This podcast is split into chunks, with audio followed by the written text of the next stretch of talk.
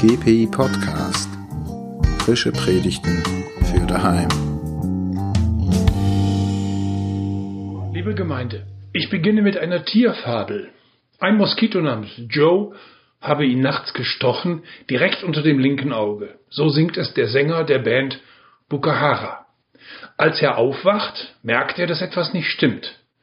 Mit geschwollenem Gesicht klopft er an Joes Moskitohaus an.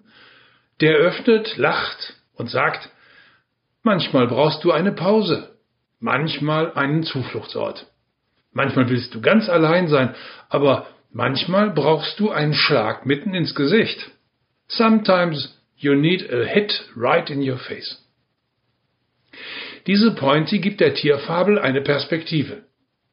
Allerdings finden wir nach einem Schicksalsschlag kaum diejenige Mücke, die zugibt, was sie uns antat und dann auch noch einen flapsigen Rat parat hat.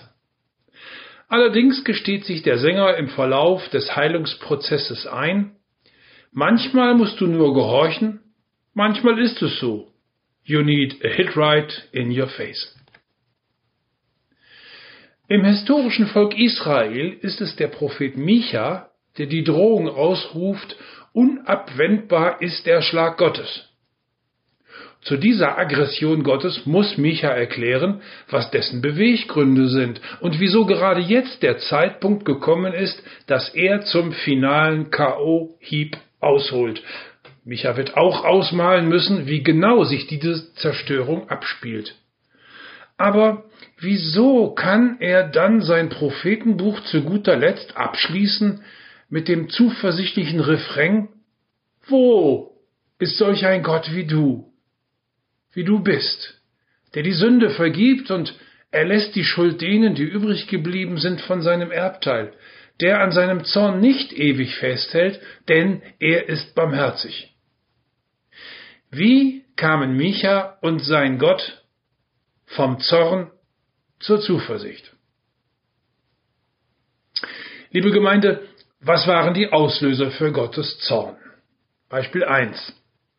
Die Kleinbauern werden enteignet, die Männer versklavt, die Frauen obdachlos gemacht, das Kindeswohl vernachlässigt. Beispiel 2. Guten Richtern wird mit dem Stock ins Gesicht geschlagen. Doch für die Mehrheit der Priester und Fürsten gilt, wenn einer nicht gibt, was sie wünschen, dann eröffnen sie den Krieg gegen ihn. Gottes Beweggründe sind demnach Korruption und Rechtsbeugung in seinem Volk, die Erosion der Familiensysteme und eine galoppierende Immobilienkriminalität. Also Zustände wie vor Corona, wie vor der Sintflut. Gott ist in Zorn geraten. Doch wird daraus ein Wutausbruch? Und der Zeitpunkt? Micha, im Südreich, beobachtet entsetzt, wie die Großmacht Assyrien das Nordreich überfällt, plündert und schindet. Wir befinden uns im Jahre 722 vor Christus und die Luftlinie zwischen Süd und Nord ist nur 120 Kilometer. Das Grauen, das die Assyrer verbreiten, lähmt jeden wie eine Infektion. In wenigen Wochen wird deren zweite Welle auf Jerusalem zurollen. Micha rät seinen Mitmenschen vorab, Trauerrituale öffentlich durchzuführen. Einmal, damit sie zugeben, dass Gott zu Recht zornig ist, zum anderen, dass sie die Gründe dafür zurückverfolgt haben zu sich selbst. Und zum dritten, dass jeder zu echten Verhaltensänderungen bereit ist. Dazu benutzt er ein schrilles Bild so empfiehlt er als sichtbaren Trauerritus, dass jeder sich eine Glatze schneidet, so breit wie Geier sie tragen. Und für die Konversion der Volkswirtschaft empfiehlt er, schmiedet eure Schwerter um zu Pflugscharen und eure Speere zu Winzermessern. Seine Vorschläge sind drastisch und utopisch, aber sie zeigen seine Leidenschaft, Gottes Zorn auf die Probe zu stellen. Gleichzeitig muss Micha klarstellen, wie konkret Gott sein Vorhaben durchziehen wird.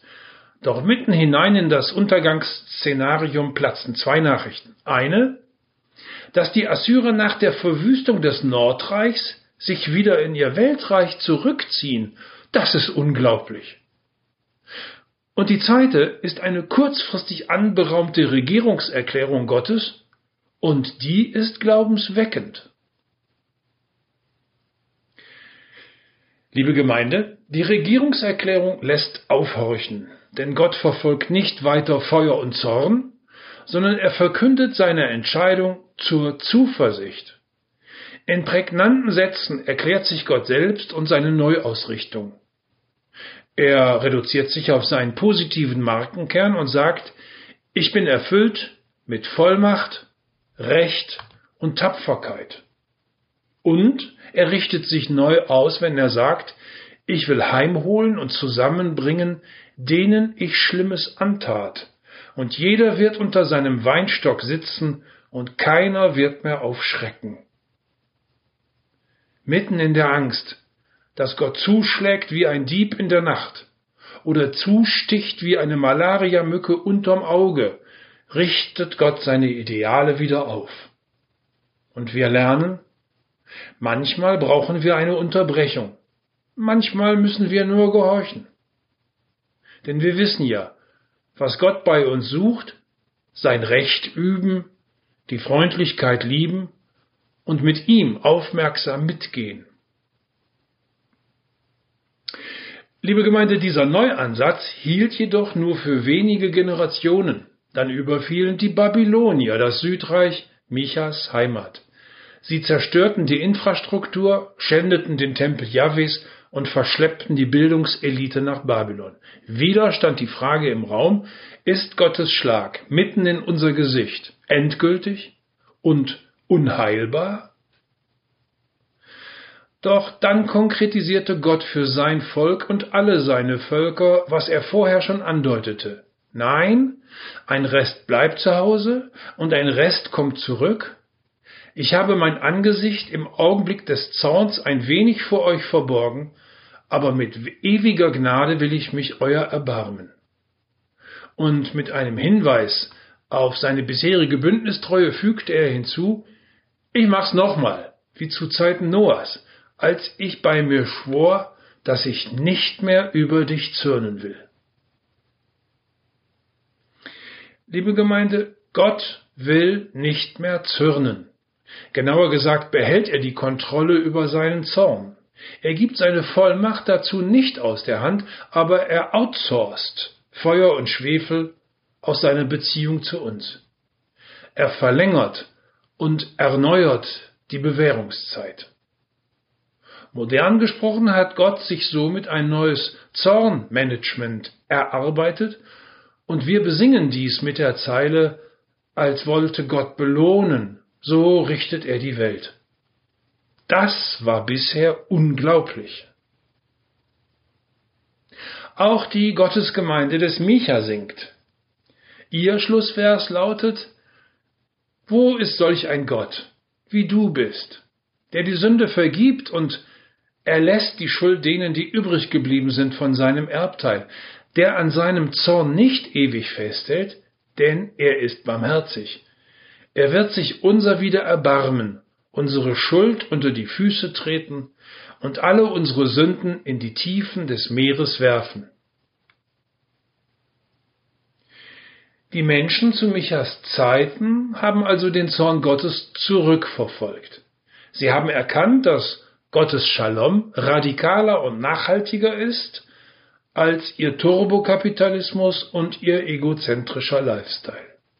Sie mussten krumm gehen unter den Peitschen der Assyrer, der Babylonier und deren Götter.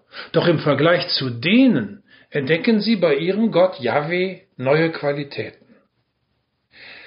Sie zitieren zwar suffisant deren Frage, wo ist der nächstbeste Gott? Aber dann bekennen sie ihre drei neuen Lerninhalte. Unser Yahweh-Gott kann loslassen. Und zwar von seinem Zorn. Unser Yahweh-Gott kann vorübergehen an unserer Aufsässigkeit.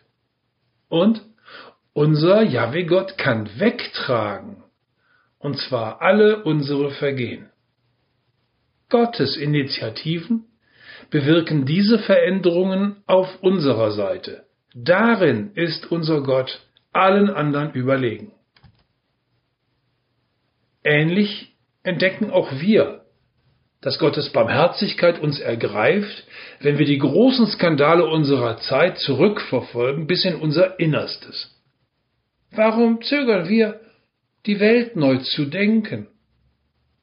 Gott gewährt uns den Zeitpunkt für einen Neustart unserer Lebensziele und Lebensweisen, damit er findet, was er bei uns sucht, dass wir aufmerksam mit ihm mitgehen dabei seine Freundlichkeit mit jedermann teilen und sein Recht ausüben.